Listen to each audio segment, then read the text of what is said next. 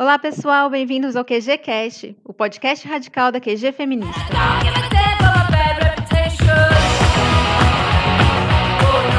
Nós estamos aqui hoje com Kelly Mafor, da Coordenação Nacional do MST, e Alexandre Rossato, da Coordenação Nacional do MAB, né, o Movimento dos Trabalhadores Rurais Sem Terra e o Movimento dos Atingidos por Barragens. É, nós vamos falar hoje, né, complementando aí o mês que nós tivemos na QG Feminista, um pouco sobre a luta das mulheres camponesas, a luta pela soberania alimentar e pela agroecologia. Então, eu gostaria que vocês pudessem começar se apresentando e falar como é um, o trabalho de vocês no movimento, né, como é a sua atuação. E também gostaria de agradecer muito a presença de vocês, porque eu admiro muito o trabalho dos dois movimentos. Eu me chamo, então, como falei, como a menina me apresentou, me chamo Alexânia, eu sou natural do Rio Grande do Sul, é, milito no movimento dos atingidos por barragens já há bastante tempo, já em outros estados também. Já passei por Brasília, São Paulo, Rio de Janeiro, nas tarefas de comunicação do MAB, mas também de articulação política e trabalho de base. E agora, depois de 15 anos fora do meu estado, eu retorno para o Rio Grande do Sul para continuar minha militância aqui no Rio Grande do Sul. E a gente, então, no movimento tem essa atuação. É o ano que vem, em março, o MAB completa 30 anos de fundação, mesmo que já anteriormente, a 1991, já existiam lutas né, anti, contra a construção de barragens. Talvez a gente possa, no decorrer do programa, ir aprofundando. De maneira breve, essa é a minha apresentação. E muito obrigado em nome do MAB, das mulheres atingidas por barragens, pelo convite aqui para essa oportunidade de a gente também expor as nossas ideias, as nossas mensagens. Muito obrigada, Melina. É um prazer dividir aí com a Kelly, né, Kelly? Quando eu morava em São Paulo, a gente tinha mais proximidade, depois a gente foi se afastando por conta do, do, do estado que fui transferida, mas as nossas organizações, a gente tem dito que somos primos, né? O MAB e o MST temos muita afinidade. Um prazer estar contigo aqui também.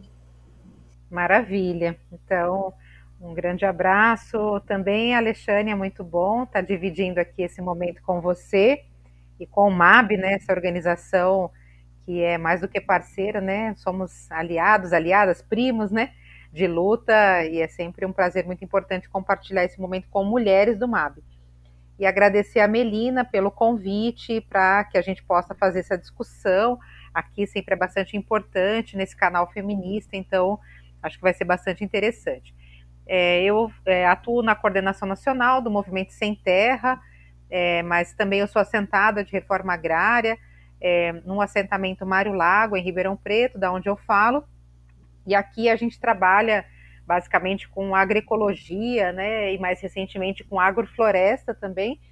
E estamos aqui numa, numa terra né, que está em cima de uma área de recarga do aquífero Guarani, esse importante reservatório de água potável né, no mundo, que perpassa aí quatro países, e que temos muita responsabilidade de fazer e devolver para a terra, né, para a água, para os bens naturais, é, uma agricultura que respeite é, esta relação, que é uma relação que nunca deveria ser rompida, né? Que essa relação de totalidade é, com o ecossistema, né? E a agrofloresta é uma dessas formas de fazer essa reconexão.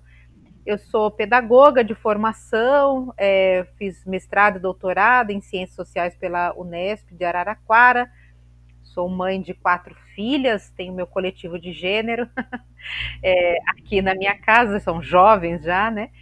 E, enfim, no Movimento Sem Terra é, contribuo na tarefa do grupo de estudos, né, do MST, e também ajudando aí no acompanhamento aos estados, especialmente aqui na região sudeste, estado de São Paulo. É, eu gostaria de saber é, de vocês, como é que vocês é, veem a participação de mulheres no movimento, é, tanto no MST quanto no MAB? Se existe uma participação igualitária aos homens ou se ainda é uma construção que vem sendo feita, né? E quais são as principais dificuldades para se alcançar, né, uma participação igualitária, caso ainda não tenha sido alcançada? Bom, essa, essa luta das mulheres atingidas por barragens e a presença delas na organização do MAB é uma conquista. A gente sempre fala que, a, que, a, que o espaço das mulheres é um espaço conquistado, né? É, tem uma companheira que é da fundação do movimento, que ela de, conta, né, da história, da história, as histórias que ela, que ela nos re, relata da fundação do movimento, que no começo eram assembleias bem grandes de homens e era só ela de mulher, mas ela tinha uma grande vantagem, porque se tinha um banheiro masculino para 100 homens, tinha um banheiro feminino só para ela. então, essa, essa conquista, vamos dizer assim, do, da presença né, das mulheres no, na nossa organização é uma, é uma batalha, é uma luta para ter esse espaço. Né? A gente não vive numa bolha, vive numa sociedade é, machista, patriarcal, onde as mulheres é relegado um segundo plano, né? E no caso da organização política, nós, dentro dessa sociedade, também fomos tendo que conquistar esse espaço para termos direito à voz, o direito à participação, o direito à informação. Depois a gente pode entrar em detalhes é, quando nos fizer perguntas mais específicas, o como acontece a violação de direitos humanos na construção de barragens, especificamente sobre as mulheres. Mas na organização, eh, na participação organizativa do MAB, do Movimentos Atingidos por Barragens, então sempre é, teve essa busca pelo espaço das mulheres.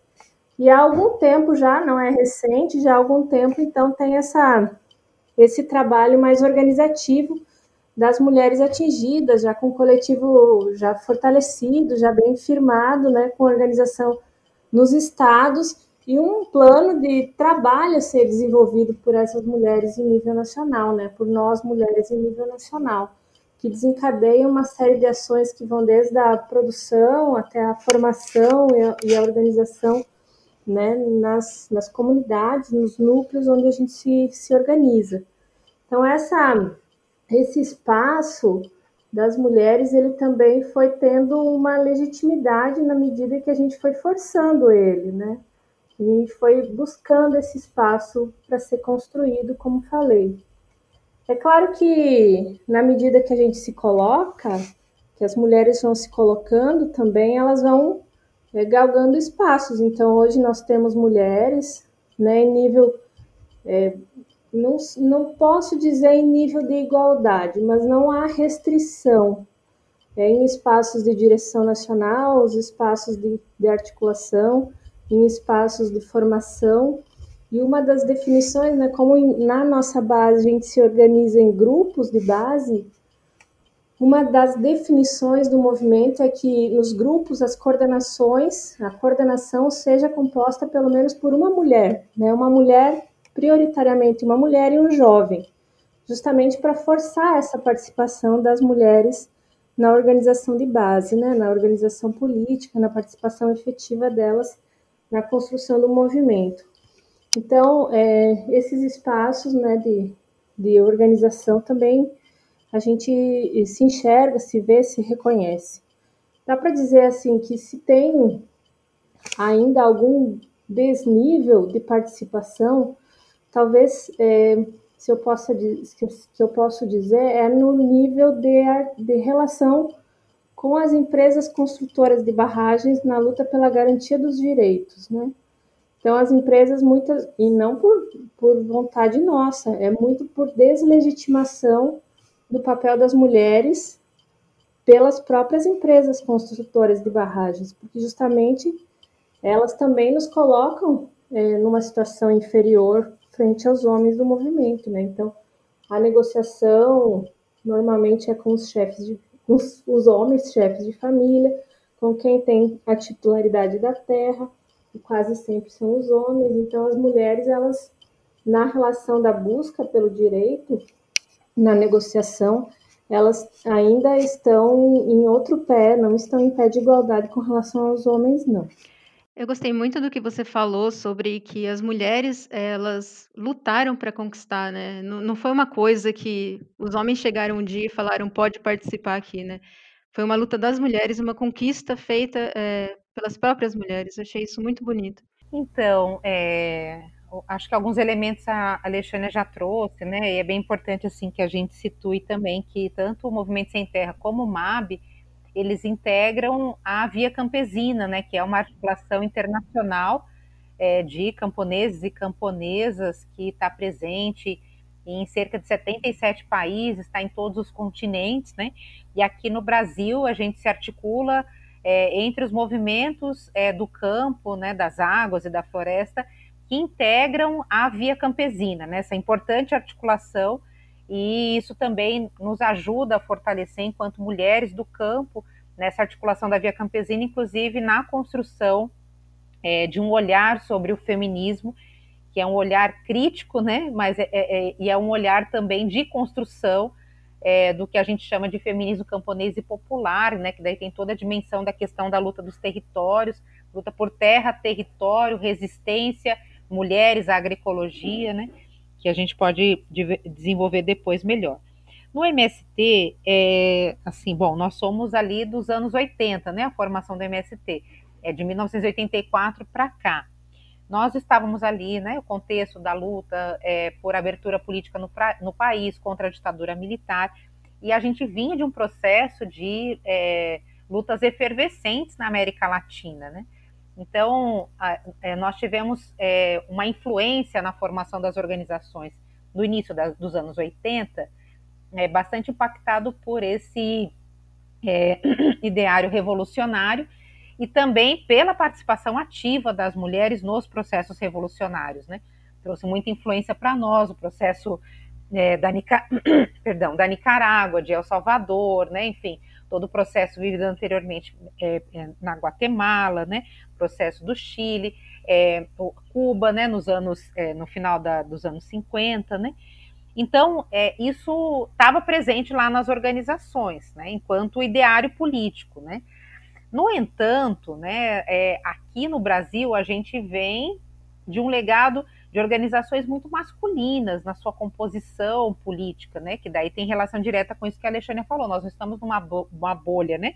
A gente está dentro dessa sociedade, que é uma sociedade patriarcal, racista, e isso, em certa medida, também se reproduz nas organizações é, dos trabalhadores e trabalhadoras, também nos movimentos populares. No caso do Movimento Sem Terra, as mulheres sempre estiveram na base do MST, na, nos acampamentos, assentamentos, né? É, mas essa participação é, na, na, nos espaços de poder de decisão política, ela foi sendo conquistado e aí assim com muito pé na porta, né? Então é, realmente não é uma concessão de espaço. A história das mulheres nas organizações do campo é uma conquista de espaços, né? E com certeza as primeiras companheiras elas sofreram um pouco mais, né? Porque daí o, o, machismo, né? Assim, e também a objetificação da mulher, né? Então sempre imaginar que ah, uma mulher encanta o espaço, uma mulher não sei o quê, né? Então, objeto sexual. Então, sempre, né? Nós enfrentamos isso, é o relato também, né? Das primeiras, né? Que estavam desde o início e que depois é, com é, a organização né, das mulheres, porque tanto o MST como o MAB são movimentos mistos, né, de homens e mulheres. Então a gente foi é, se organizando internamente como mulher, quase que se auto-organizando, não tinha esse nome na época, né? É, mas um processo que a gente reconhece que é um processo de conspiração, né? Entre as mulheres, para poder a gente se fortalecer, né? Entender um pouco mais sobre essas questões de gênero. Daí foi bastante importante nos anos 80 e 90 a questão é, da, da luta das mulheres sindicalistas, né? Sindicalistas rurais é, que fez acampamentos muito importante, que pautava a questão dos direitos, né? É, tanto a questão do, do salário maternidade, é, a, a, questão de você ser reconhecida como trabalhadora rural e não como dolar, né? Sendo que nós éramos responsáveis também né, por toda perdão, a questão da geração de renda. E aí, em 2000, é, no MST, então, nós criamos o setor de gênero. Olha, a fundação do MST é de 84. A gente vai criar um setor de gênero do MST em 2000. Veja quanto tempo se passou, né? E como não é fácil a luta das companheiras, né? E aí a gente foi acumulando, né? Foi, fomos participando, fomos então entrando nas direções das cooperativas, estando à frente das, da organização do, das comunidades, né, dos acampamentos, dos assentamentos, fomos é, ganhando espaço também dentro dos setores do movimento. E aí, em 2000, a gente constrói o setor de gênero do MST, a gente aprova as primeiras linhas políticas né, de gênero no MST, que devem ser seguidas né, por homens e mulheres, e nessas linhas políticas está bastante ressaltada a questão da luta por direitos. Então, lá vai estar tá o quê? Né? Assim, por exemplo, a questão é, da, é, do direito é, de homens e mulheres, né, da igualdade de homens e mulheres na titularidade dos lotes de reforma agrária, porque antes eram só os homens, né, os chefes e tal, né, e os donos do lote. Daí, então, quando a mulher estava numa situação é, de violência doméstica ou uma situação de separação, ela ficava com muito medo, né, de tomar uma atitude, né, em relação a romper aquele ciclo de violência, porque a terra estava no nome do homem, né? Então, isso foi muito importante. Depois, nos governos Lula e Dilma, isso ganhou uma repercussão enquanto política pública. Hoje é preferencialmente a titularidade, né, é, das mulheres, né? Mas aí a gente foi percebendo também ao longo da nossa trajetória que é, a nossa luta era uma luta por direitos, né, pelos direitos das mulheres, mas também tinha um olhar feminino né, sobre a economia, sobre a política que a gente queria externar.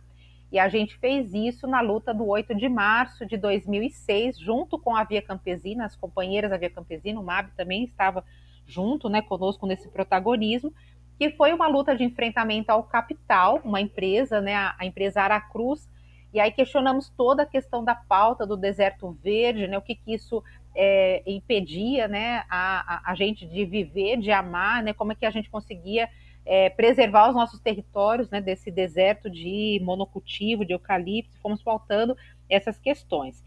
E tempos depois também fomos nos organizando do ponto de vista da formação política, fomos fazendo os cursos né, de feminismo marxismo, entendendo um pouco mais essa concepção, fomos organizando também processos de relação internacional com outras mulheres né, na, na, no nosso continente e também outros continentes, e fomos, é, agora mais recentemente no MST, em 2015, a gente passa a rediscutir as linhas políticas, uma revisão sobre as nossas linhas políticas, e a gente reorganiza ela elas no ano de 2017, principalmente por dois elementos, e com isso eu termino. Primeiro que a gente notou que a nossa concepção de gênero, ela estava bastante vinculada a uma compreensão é, da, da do, do, do impacto do patriarcado na vida das mulheres. Mas a gente foi percebendo, e até por um processo também de auto-organização dos sujeitos LGBT sem terra, né, é, que aí abarca né, toda é, a diversidade sexual, a gente foi percebendo o quanto também esse sistema patriarcal impactava o tema da diversidade, e nós fomos nos dando conta que a nossa concepção de gênero ela estava muito restrita e que ela não estava conseguindo abarcar as diferenças entre sexo biológico, identidade de gênero, orientação sexual, e que precisaríamos ampliar um pouco essa nossa visão. Então, isso nos fez também rever as nossas linhas políticas de gênero. Né?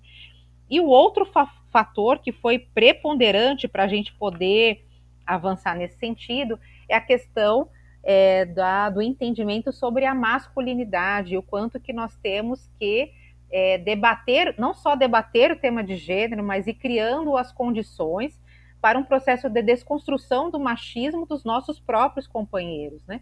E, e nós entendemos que isso tem que ser um processo intencional de formação permanente e, e aí isso também passa pela questão cultural. Então a gente foi desenvolvendo as assembleias dos homens provocadas por nós no setor de gênero, fomos desenvolvendo o processo das noites antipatriarcais, que é uma medida, né, assim, é, de cultural, né, junto, que nós aprendemos também com as argentinas e que é bastante importante, e fomos então desenvolvendo estratégias, né, para nessa organização é, mista a gente manter, né, sim, esse espaço das mulheres e a gente se colocar frente a qualquer manifestação de machismo, de misoginia, é, de racismo e de LGBTfobia. Então, hoje o trabalho é, de gênero, né, do setor de gênero do MST, está muito relacionado ao coletivo LGBT, que inclusive o coletivo LGBT tem um assento na direção nacional do MST, e agora também a gente saúda muito, né, que de cinco anos para cá começou um processo de auto-organização dos negros e negras do MST. Nós certamente hoje somos um dos maiores movimentos negros do país, do ponto de vista de massa. mas nós não conseguimos ainda ter uma reflexão, um olhar mais detido nisso, né? Então, essa auto-organização dos negros e negras, né, no Brasil, todo estudo, né, ele tem nos ajudado a entender um pouco melhor esses sujeitos do campo. É, eu achei muito interessante a sua fala, né, porque ela dá uma dimensão de como as opressões se conectam também, né? Como o, o capitalismo, ele influencia também na, na, forma como a gente vai entender as relações né, entre homens e mulheres e, enfim, entre brancos e negros e vários sujeitos sociais, né? Eu acho muito interessante trazer esse ponto de vista também de, de conexão entre opressões.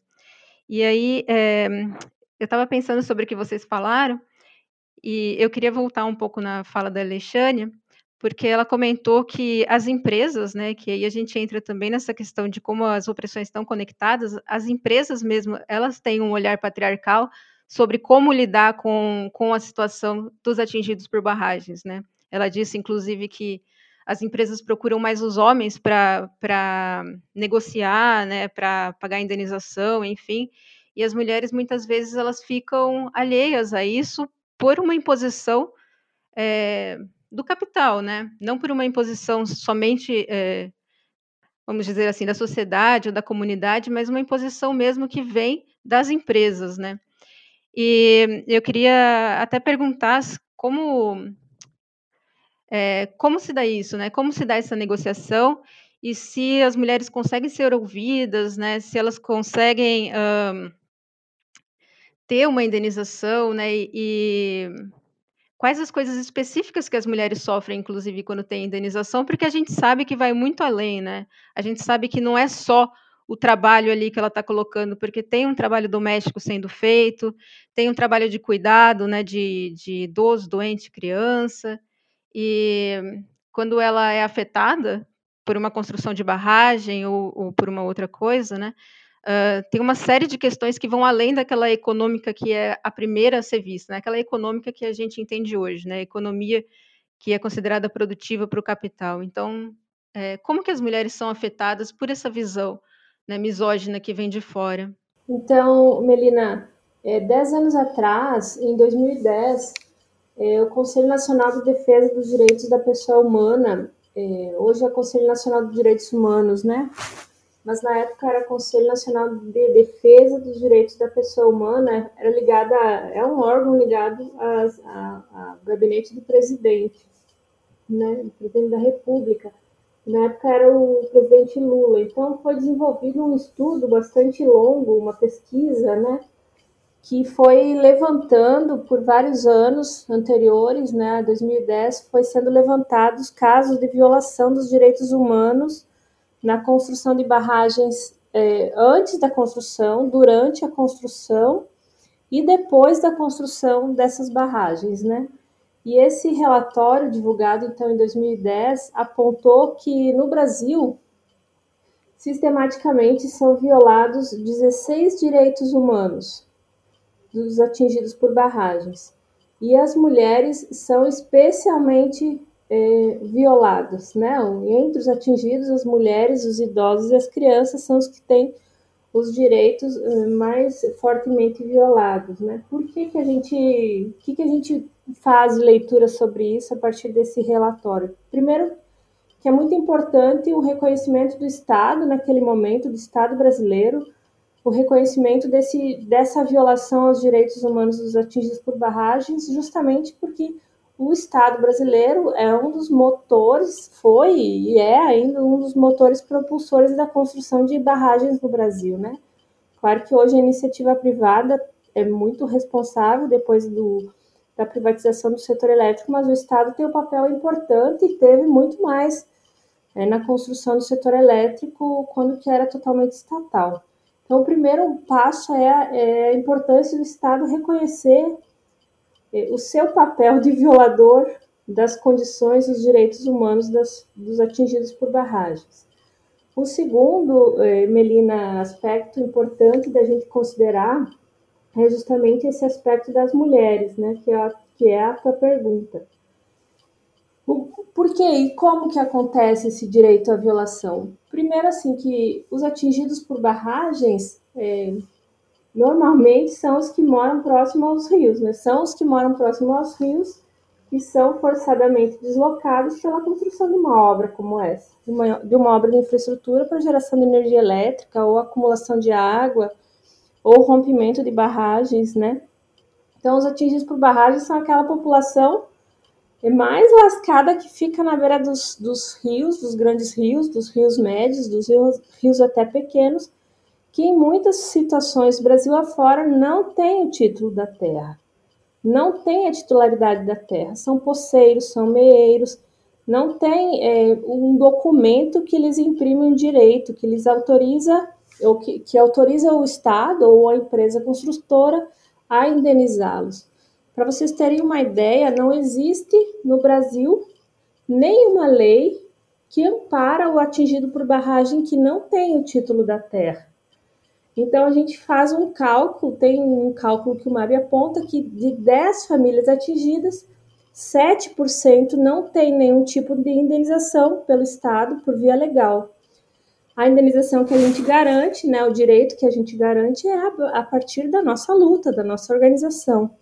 Esses 30, desses 30% que, desses 3 de 10 que têm o direito à indenização, em muitos casos né? Em quase todos os casos, a, o título da propriedade está no nome do, do marido, da, do homem da casa, né?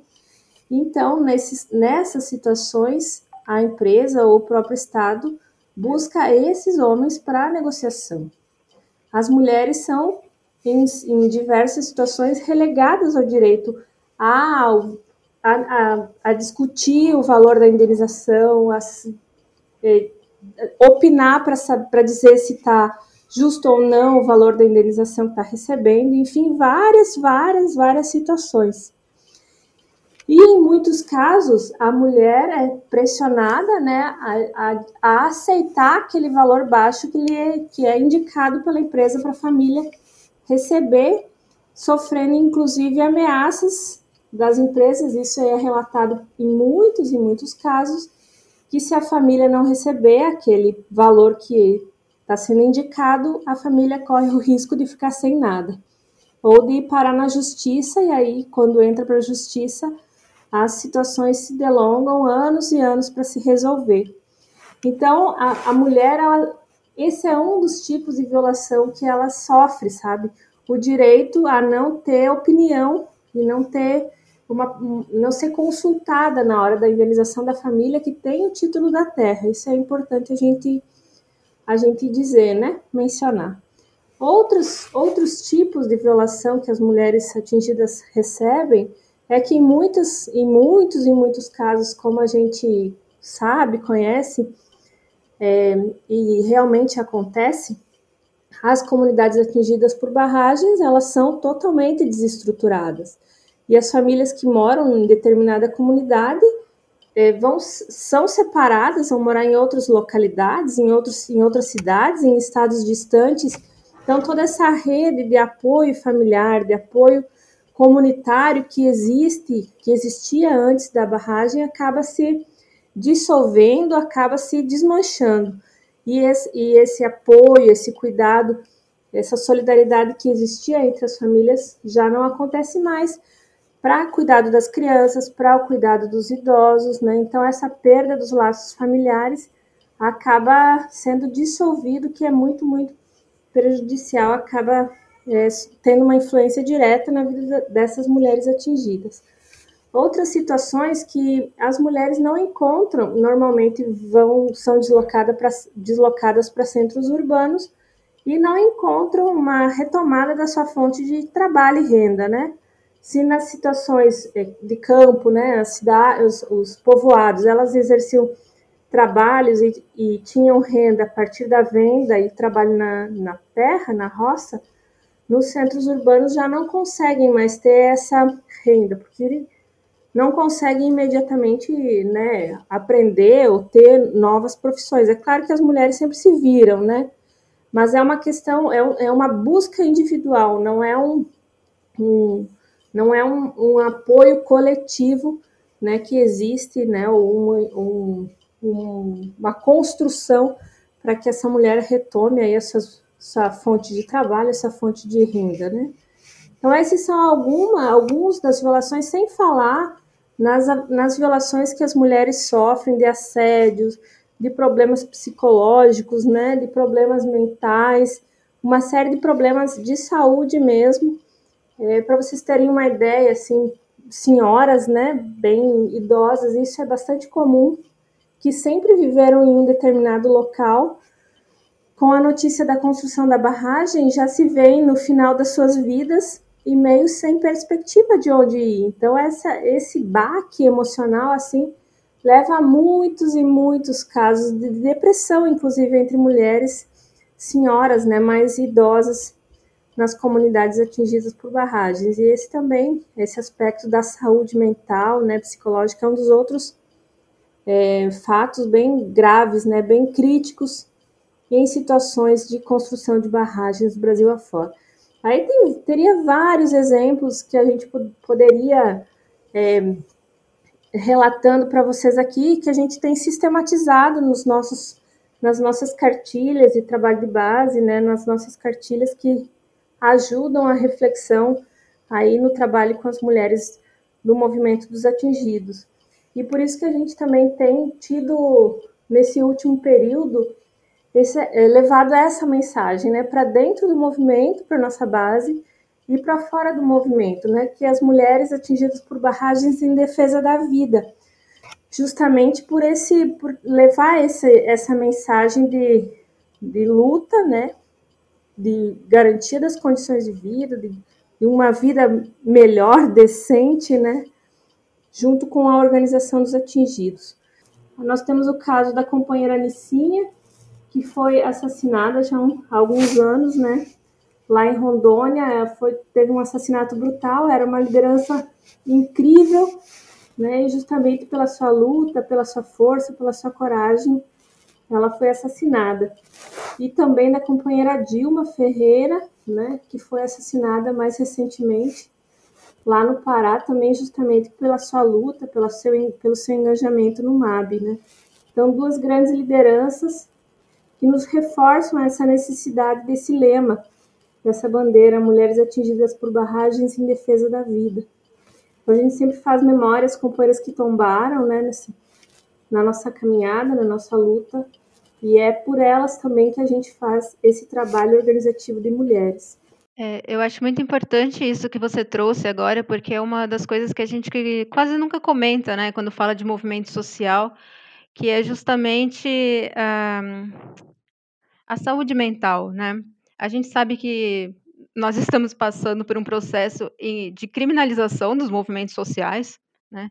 A gente sente isso por parte do, eh, de governos conservadores, né, o federal e, e de vários estados, e a gente acaba adoecendo, né, quando a gente está na luta. A gente adoece porque é muito difícil mesmo seguir. E mas é isso, né? É, tem que tirar uma força realmente.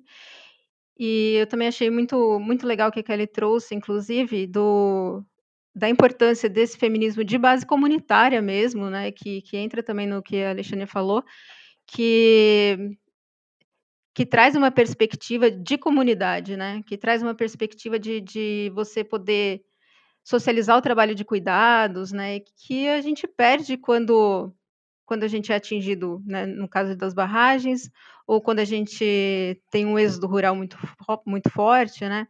E esse feminismo de base comunitária vai, vai se perdendo, né? Eu queria perguntar para a Kelly também sobre, é, já que ela comentou da Ara Cruz, né? Eu me lembro que as mulheres elas tomaram a frente várias vezes nesse, nesses ataques eu não gostaria de chamar de ataque, né, mas é como a imprensa fala, mas eu coloco muito entre aspas, porque é mais uma defesa. Um, enfim, nessa, nessa luta contra a biotecnologia, né, uh, que a gente sabe que é uma ameaça também às sementes nativas, né, e, e ao nosso modo de, de produção agrícola. E por que que as mulheres, assim, quando aparece essa notícia, por que que a, a gente vê principalmente as mulheres tomando a frente, né, da, desse tipo de, de ação? É, qual é o papel das mulheres nessa luta por semente, nessa luta contra o que eles chamam, né, o que o capital chama de biotecnologia? Sim, Melina, bem importante sua questão. É, e olha, veja, nós estamos em meio a uma pandemia, né? É, que na realidade muitos autores já estão até classificando como uma sindemia, que daí é a relação né, direta né, de várias doenças causadas né, que se combinam é, com a pandemia da Covid-19 e uma própria situação de crise que está instalada na nossa sociedade, né? Uma crise econômica, política, né, é, social e também ambiental e sanitária, né? Então, é, sem dúvida nenhuma, né, a gente assim, é, nós dos movimentos temos né, total certeza que os pesquisadores que estão apontando é, que o, o agronegócio é o responsável pela Covid-19, eles estão muito corretos, né? Por quê? Porque é, isso surgiu, não em laboratório, né? Surgiu a partir né, de um animal em desequilíbrio, né, é, do, num processo de destruição de florestas tropicais. Então, a gente tem, por um lado, né, é, um, um uso intensivo de agrotóxicos, a gente tem um processo né, de transgenia é, em larga escala, é, é, agricultura biosintética, é, a gente tem todo um processo né, que envolve a chamada agricultura 4.0, que está em consonância com a quarta revolução tecnológica, com a indústria 4.0, né? E esse impulso né, do capital buscar né, formas de se valorizar, ele é muito destruidor, né, principalmente de ecossistemas né, e de florestas tropicais. Então, infelizmente, esse modelo de sociedade ele tende a liberar muitas pandemias. A Covid-19 a gente vai enfrentar, né? A gente vai derrotar, né? Com alguma vacina, né? Que felizmente aí a ciência está desenvolvendo e de forma bem competente e adiantada. Mas se a gente não questionar esse modelo, né? De produção de commodities agrícolas e minerais, nós vamos ter muitas pandemias, né? Então nós precisamos mudar completamente essa lógica, né? E isso passa também pela forma das pessoas que vivem nos centros urbanos, né, que é a maioria, aqui no Brasil, 85% das pessoas vivem nos centros urbanos e 15% na cidade, na, na, no campo, né? A maioria do povo que vive no campo, né, é, aprendeu rapidamente, né, assim, a duras penas, que a, na pandemia, é, para a gente poder enfrentar a Covid-19, a gente tem que estar com uma boa imunidade. Só que boa, boa imunidade vem de comida de verdade, vem de atividades saudáveis, né? É, romper com o sedentarismo, né? E infelizmente o nosso padrão alimenta de, de alimentação e nutricional ele foi diminuindo gradativamente, né? Então a gente vive um paradoxo, paradoxo de ter por um lado é, um contingente de famélicos, né? Nós temos hoje no Brasil segundo estimativa do Banco Mundial, a gente fecha o ano 2020 no Brasil com 14,7 milhões de brasileiros e brasileiras em extrema pobreza, portanto passando fome, e por outro lado a gente tem um grave problema que é de obesidade e vários problemas, né? É, decorrentes disso, inclusive problemas de saúde, que daí tem a ver com 50 por, mais de 50% da população brasileira está em sobrepeso, 20% é de obesos, né? Isso é, é, um grande provocador, um fator de provocação para diabetes, por exemplo, que é uma forma né, que atinge muito. Né? Então, de fato, né, há um problema na sociedade, que é esse problema, digamos, desse complexo agroalimentar. Né? Então, é, nunca foi tão importante a gente ter reforma agrária, garantir os povos né, atingidos por barragens nos seus territórios, em políticas de reassentamento, garantir os territórios indígenas, os territórios quilombolas, né? É, então, é, nunca antes as cidades precisaram tanto dos povos do campo, das águas e das florestas. Não somente para poder respeitar os seus direitos, mas é muito mais do que isso, é para garantir a sobrevivência né, da humanidade na Terra. Então, é uma questão que não é exagero né, pensar isso. Né? E aí, o enfrentamento das mulheres a esse modelo é, muito bem pontuado por você. É, nós, quando nós é, organizamos as lutas, em geral a gente faz isso nas lutas do 8 de março, para nós o Dia Internacional das Mulheres é um dia de muita luta, de muita mobilização, nós pautamos os grandes problemas que nos matam de diferentes formas, nos, nos atingem, nos violentam, né? É por isso que desde 2006 a gente pauta a luta contra as empresas transnacionais que estão se adonando das nossas terras. Há um processo de estrangeirização em larga escala né, no nosso país através dos fundos de investimento. Estamos denunciando né, o que significa a ação, por exemplo, da Vale, né, que é, faz um cálculo planejado é, que culmina né, numa aceleração da intensidade da extração mineral, né? É, e também muitas vezes num certo encurtamento daquele período, né, que causa um estrago, né, da, da, daquele período naquela da mina num determinado espaço, mas é cálculo da Vale, como foi, né, divulgado amplamente, que ela tem planilhas que diz, bom, se a, a barragem romper e morrer 300 pessoas, eu vou pagar tanto de indenização. Isso é mais barato do que eu investir em práticas que sejam práticas menos degradantes, né? Esse cálculo é feito, é cálculo capitalista, é cálculo de que só está pensando em lucro, né?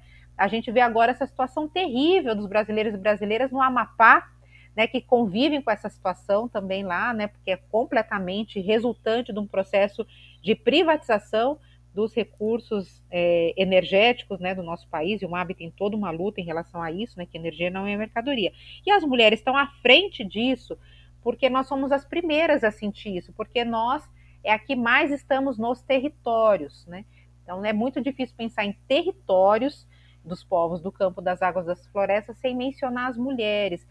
As mulheres elas garantem isso não somente pela sua permanência, mas pelo modo de vida né, das mulheres. Isso tem a ver, né, como as preocupações que a gente tem, a forma como a gente trabalha nos nossos quintais, né, a forma como a gente concebe a produção de alimentos, né? Então, em geral, os, os quintais das mulheres do campo são quintais muito diversos, né? Com pomar, com hortas, com agrofloresta, né?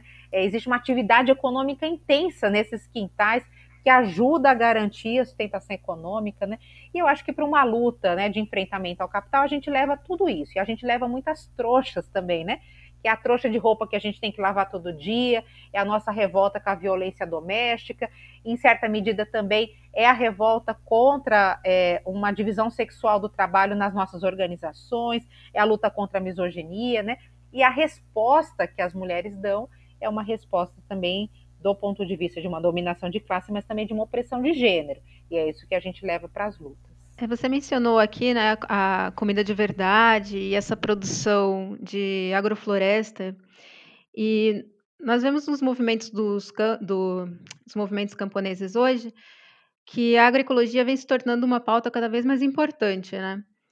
E eu gostaria de saber é, como é que ela é trabalhada, né, no, no, tanto no MAB quanto no MST, e se ela traz é, autonomia para as mulheres, porque basicamente as mulheres que começam, né, com esse tipo de produção, uh, pelo, que a Kelly falou mesmo, né, de, de formas como a gente vê o mundo, formas que a gente foi educada para entender o mundo também, né, para entender o mundo com mais cuidado. É, e a agroecologia ela acaba se tornando cada vez mais importante para a base camponesa, né? Então, é isso. Eu gostaria de ouvir se vocês têm trabalhado esse tema e como ele vem trazendo autonomia para as mulheres. Sim, então, é, Melino, o que a gente percebe na nossa base com relação ao tema da agroecologia é que numa, numa situação de implementação da agroecologia em determinado reassentamento, em determinada, em determinada comunidade, as mulheres têm muito mais aceitação por que, que as mulheres têm mais aceitação? Porque os homens, eles estão eh, muito presos àquela agricultura convencional, àquela agricultura envenenada, porque ela traz um resultado mais imediato, né? Tu planta aquela safra e tu vai colher, mesmo que com um monte de veneno, no final de determinado período, no final de determinado ciclo daquela colheita. Já a agricultura ecológica, né, a agroecologia, ela não tem, não segue esse ritmo mercantil que tu tem um prazo para plantar, um prazo para colher, um prazo para vender, não, te, não segue esse ritmo e que esse ritmo também é o que é imposto por esse sistema, como a Kelly estava falando, né? Então as mulheres têm muito mais aceitação para essa mudança de padrões na produção, entendendo também é, que essa a produção alimentar, né, a alimentação da família, ela é muito mais saudável no, no modelo agroecológico E a gente tem visto como que essas iniciativas de produção ecológica têm muito mais, é, muito mais aceitação quando tem propostas concretas de plantio mesmo. Então, em, muitas, em muitos estados, a gente está com as iniciativas dos pais, que são, a, são hortas em mandala, né, justamente ocupando quintais em pequenas áreas de terra, não precisa ser muito grande, que tu consegue fazer uma variação de cultivos e gerar renda para as mulheres. Então, elas se dedicam ao plantio, à comercialização em pequenas feiras nos municípios e tem sido uma grande fonte de alternativa, e alternativa de renda assim, para essas atingidas por barragens que tem, tem se apropriado dessa técnica né, de plantio integrado em forma de mandalas, integrado com produção também de, de animais. Ah, ao contrário dos homens, que, como eu falei, querem numa uma forma mais imediata ter o, o rendimento, ter o lucro, ter a venda do, da, do soja, ter, ter a venda do milho. E isso não é muito, não é de uma hora para outra, né? Na agricultura ecológica não funciona desse jeito. Então, sim, a gente tem tido iniciativas em vários estados, mesmo que o pacote, né, da, da Revolução Verde que vem aí, que veio há já bastante tempo, ele tem ainda um peso bem grande assim nas, nos nossos nas nossas áreas do movimento dos atingidos por barragens, nas, nas comunidades que a gente atua.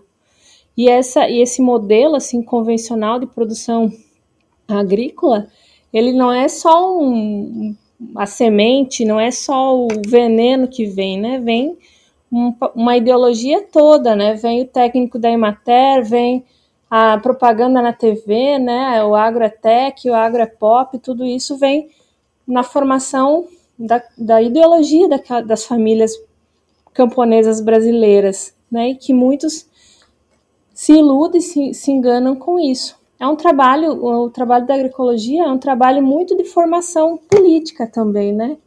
Experimentação, de erro e acerto, mas que na, na prática, na, na verdade, é o caminho para quem não tem terra, é o caminho para quem tem pouca terra, assim.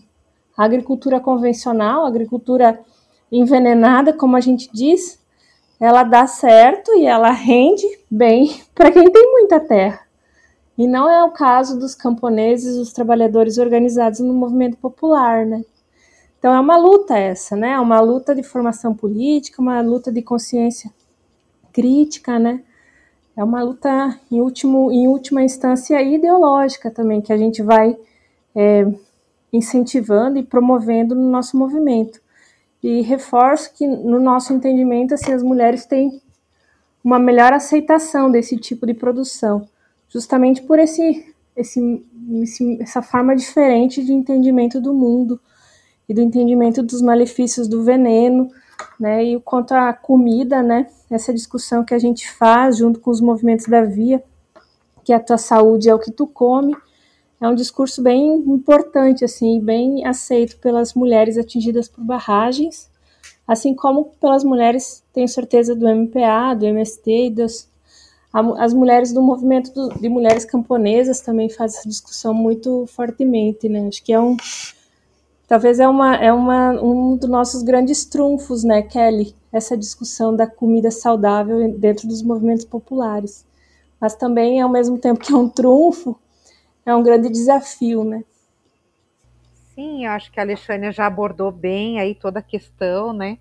É, talvez eu queria é, dar um destaque, né, para a agrofloresta, né? Que daí nós também nós temos uma é uma grande participação das mulheres nas agroflorestas, né? E não sei se é de conhecimento, né, assim, de todos que todas que estão nos ouvindo, mas a agrofloresta é uma forma, né, de você ao mesmo tempo é, produzir legumes, frutas, verduras é, e também né, é, é fazer processos né, de grandes plantios é, e convivência com florestas. Então a gente diz que são florestas comestíveis, né, porque, é, enfim, se a gente olhar para a nossa natureza, a gente vai perceber né, que o quanto que a natureza ela é integral, né, ela é integrada, ela é ela, ela tem uma totalidade né, bastante importante e nós fomos desaprendendo esse jeito né, de produzir, observando a natureza, observando as regras e as conexões né, que tem na natureza. E aí, dentro disso, foi sendo desenvolvido né, um sistema, que é o sistema agroflorestal, que busca né, esse reequilíbrio, é, e esse reequilíbrio que justamente é, é um reequilíbrio da fartura, né, da diversidade.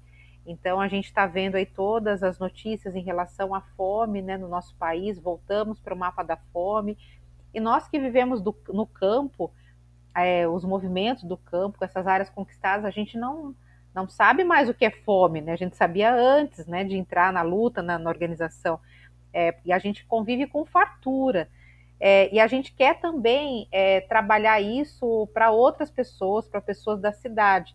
E quando a gente vai para essas práticas da agroecologia, da agrofloresta, a gente vai ver a importância das mulheres, né? Porque elas entendem primeiro, né, na frente, é, o quanto que o ser humano ele não está é, fora da natureza. Nós somos parte da natureza, né? Toda vez que a gente desequilibra a natureza, a gente sofre consequências muito graves por isso, né? É, foram as mulheres as primeiras a se revoltar contra os agrotóxicos nos assentamentos, porque elas começaram a ver que a família estava ficando doente, né? é, casos de câncer, né, casos de intoxicação, começaram a perceber que os rios os rios estavam secando, ou mesmo estava tendo uma mortandade muito grande de peixes, né? Então é, é, é, do, é do grito das mulheres, né, que vem também aí toda uma luta contra esse pacote agroquímico, né? É, e também essa essa cultura, né, é, de, do cuidado em relação é, as sementes, né? Assim, é uma, é uma economia, né? Que as mulheres foram desenvolvendo do ponto de vista é, de você pensar é, a importância de guardar sementes, né? Não somente pensando no próximo plantio, mas o quanto que isso tem do ponto de vista cultural.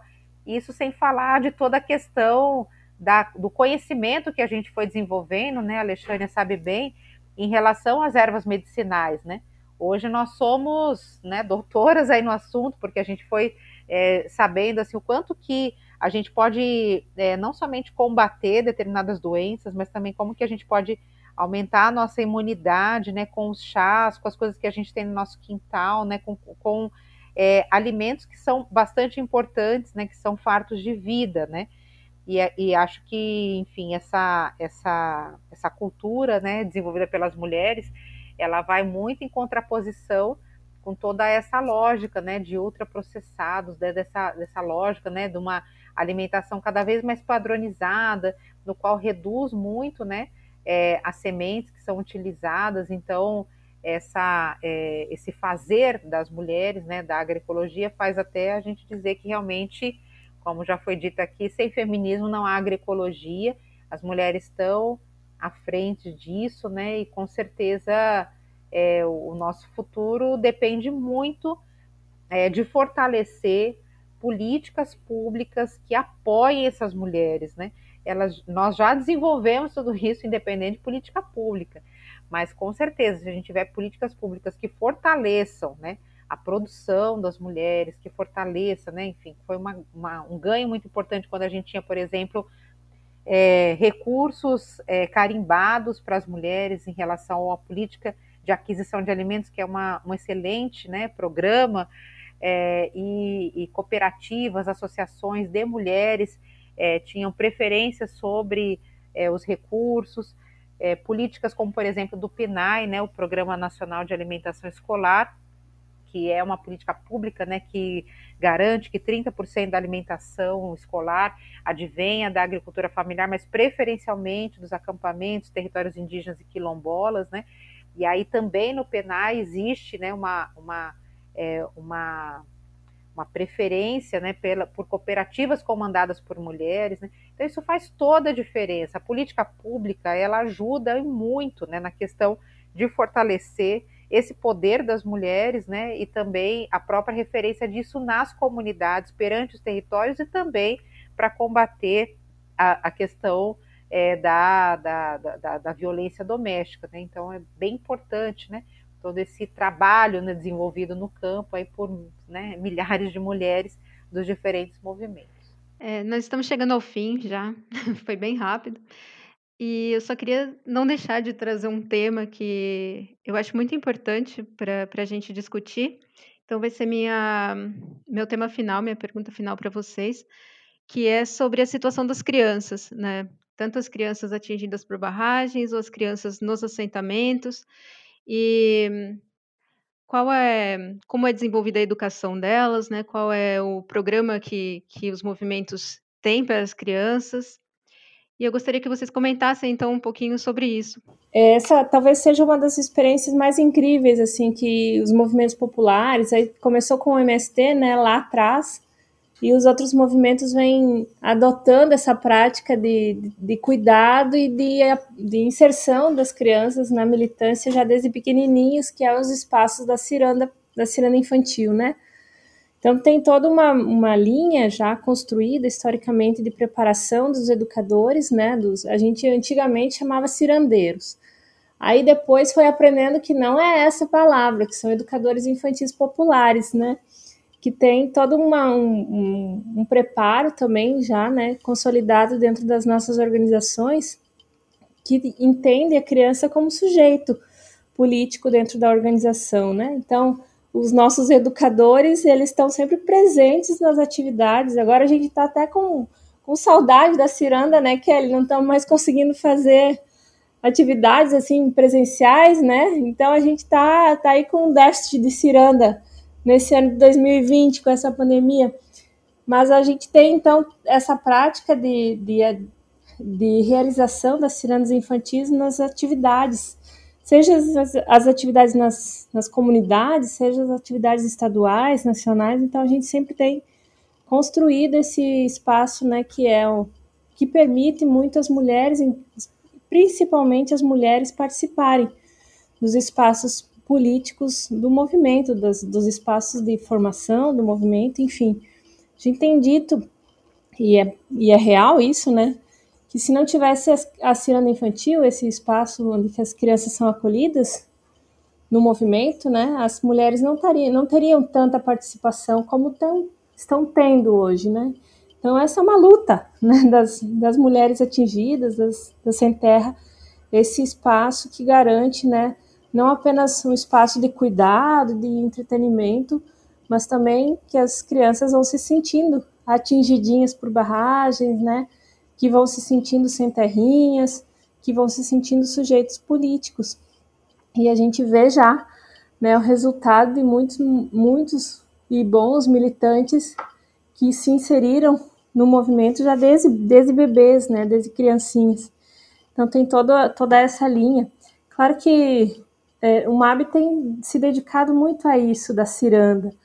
E teriam outros espaços né, nas, nas escolas, nos reassentamentos, tudo isso que também prepara as crianças para a organização política. Mas esse, essa experiência das escolas é muito mais desenvolvida pelo próprio MST, acho que a Kelly pode, pode falar mais, né, porque nos, nos assentamentos é onde que se constrói também essa prática da educação mais formal, né. Mas, enfim, a ciranda infantil é a energia do movimento, a gente fala, né, e gente, as crianças repetem que sem, sem ciranda o movimento não anda. Então essas duas frases assim são meio que o mantra das nossas das nossas atividades, dos espaços onde, dos espaços onde elas as crianças estão participando, né? E sempre interagindo e tendo espaço delas no espaço dos adultos também, dos pais, das suas mães, com as apresentações dos trabalhos que eles produzem, enfim, com uma série de de tentativas de interação. E uma das coisas que me chama muita atenção, né? A gente não, a Kelly abordou na, numa das falas dela o rompimento das barragens lá em Minas Gerais, né? A atuação da Vale e como nas nossas atividades de Ciranda, principalmente as atividades nacionais, os nossos educadores eh, têm trabalhado muito isso, né? Do rompimento das barragens nos espaços da ciranda. E eu vejo como isso entra, entrou no inconsciente das crianças e na vida delas. Toda vez que elas ouvem, né? Agora, recentemente a gente teve aí o marco dos cinco anos do rompimento da barragem da Vale, lá em Mariana, e novamente volta aquele monte de noticiários. E a Isabela relembra atividades que ela participou da Ciranda, a minha filha, né? Há três, quatro anos atrás, né? Que foram muito fortes e marcantes no caso do rompimento da, da barragem lá, que, que os educadores pro, promoveram, propuseram né, para as atividades da Ciranda. Então, são vários temas, assim, que vão sendo calcados né, no inconsciente na luta desde pequenininhos, né? Por isso que é importante esses espaços, é importante para as crianças, é importante para suas mães, é importante para as famílias, né? Para o próprio movimento. Então, acho que só é, complementar, né, a partir do Movimento Sem Terra, essa, esse belo depoimento já trazido pela Alexânia, né, chega a ser emocionante, né, que mostra o quanto que a vivência com as nossas crianças, ela é fundamental, né, e no caso do MST, a gente tem é, quase 40 anos de existência, né, e já deu tempo, né, para a gente poder perceber é, o quanto é importante trabalhar com as crianças, porque é o tempo do, do, do fruto, né, das crianças que é, chegaram crianças, né, chegaram sem terrinhas no movimento e hoje são adultos, né, é, e o quanto que, ou são jovens, são adultos, né, e o quanto que é, é, essa vivência, né, do trabalho pedagógico, intencional, de valorização, que é feito nas cirandas infantis, ela é, ele é muito importante, é fundamental, né? Então, é, sem dúvida nenhuma, é, é, algo que a gente já consegue ver o resultado desse trabalho intencional. E, e olha que interessante, né? Nós estamos aqui justamente fazendo esse diálogo é, feminista e veja é, no início, né, no caso do Movimento Sem Terra, a, quando a gente pensava é, nas cirandas infantis, a gente pensava é, em como criar um espaço para as crianças para poder liberar a participação das mães, né, principalmente, nas atividades do movimento, seja reunião, curso de formação, alguma atividade e tal. Só que depois a gente foi percebendo que não é só uma questão de liberar a participação das mães né, para garantir uma, uma condição. E eu falo mães, deveria ser mães e pais, né? Mas em geral quem está na responsabilidade das crianças são as mães. Então era mais do que liberar as mães, era um direito das crianças, né? E daí tem toda a nossa relação com o Estatuto da Criança e do Adolescente, né? Enfim, e de ter um espaço pedagógico de vivência das crianças. As crianças no MST não são mini adultos, né? Elas são sem terrinhas, e mais do que isso, elas são sujeitos sujeitos de direitos, né? É, e, e essa percepção também foi bastante importante para ajudar a formar a pedagogia, né? A pedagogia da terra, a pedagogia do movimento sem terra, né? E isso está presente, né? Tanto do ponto de vista é, das escolas que a gente tem nos acampamentos e assentamentos. Hoje nós estamos já batendo duas mil escolas, né? Nos acampamentos e assentamentos do, do MST. É, tem um processo grande, né? De formação de educadores e educadoras é, seja através dos cursos do Pronera, que é o Programa Nacional de Educação na Reforma Agrária, que está sendo super golpeado pelo governo atual, né, mas é uma parceria entre movimento social, universidade pública é, e, e, e, o governo federal. E esse, é, o Pronera, né, enfim, né, é, desde a da sua existência, lá em 98, ele já formou hoje cerca de 200 mil pessoas, né, 200 mil trabalhadores trabalhadoras camponeses camponesas em diversos níveis, né, mas principalmente na educação superior, na educação né, também de, é, de pós-graduação e mestrado, em alguns casos de doutorado, de especialização. E daí, nesses cursos de formação, a gente tem um batalhão de mulheres também, né?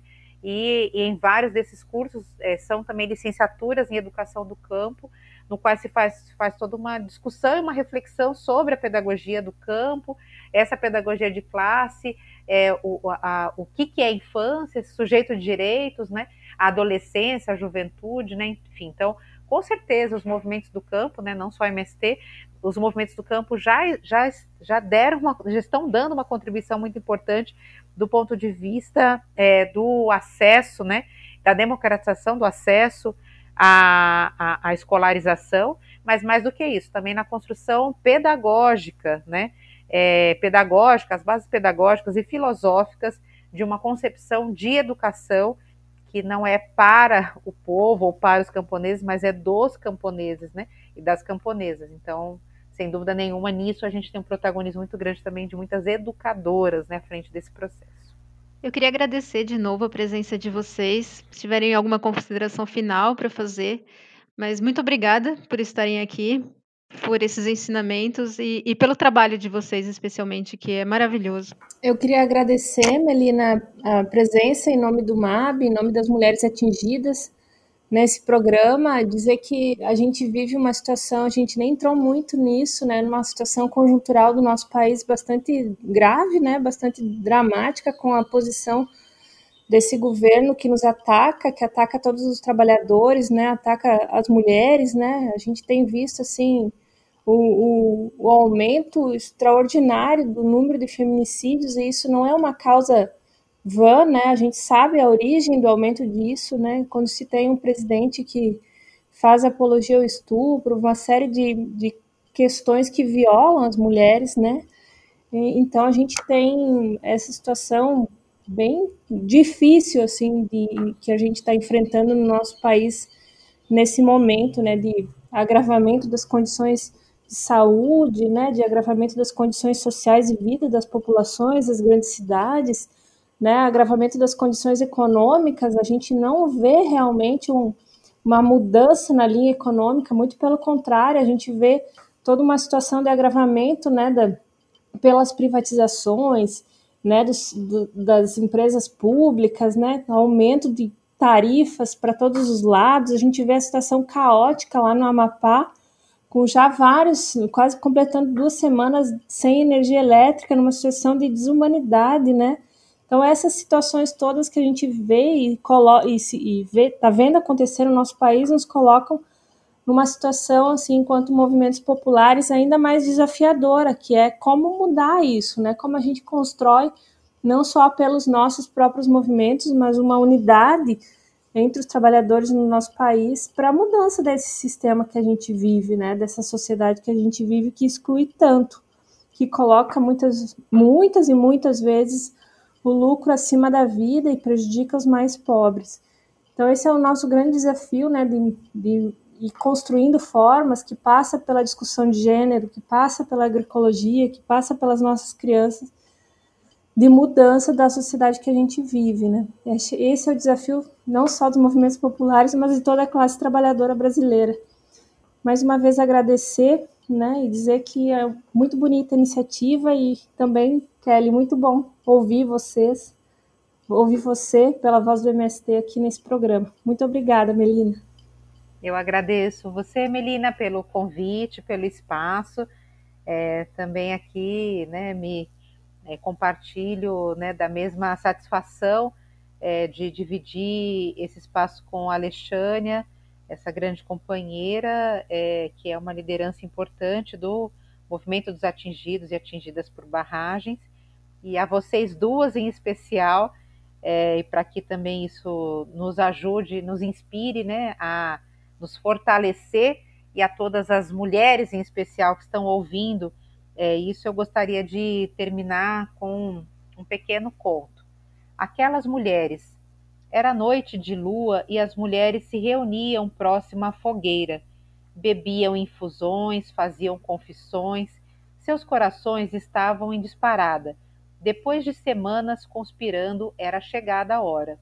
Chegou um ônibus, chegou dois e mais um, e mais uns tantos. Desciam mulheres que traziam seu canto, sua música, seus instrumentos. Eram mulheres coloridas, verde, vermelho, lilás, vi tecidos coloridos que tapavam seus rostos. Mas seus olhos, esses eu pude ver, e brilhavam, brilhavam com uma luz incandescente. Eram lanternas naquela escuridão. Elas sabiam o que queriam naquela noite. Estavam determinadas, eram as mulheres, as de todos os dias, mas naquela noite estavam tomadas por uma força que não podia medir.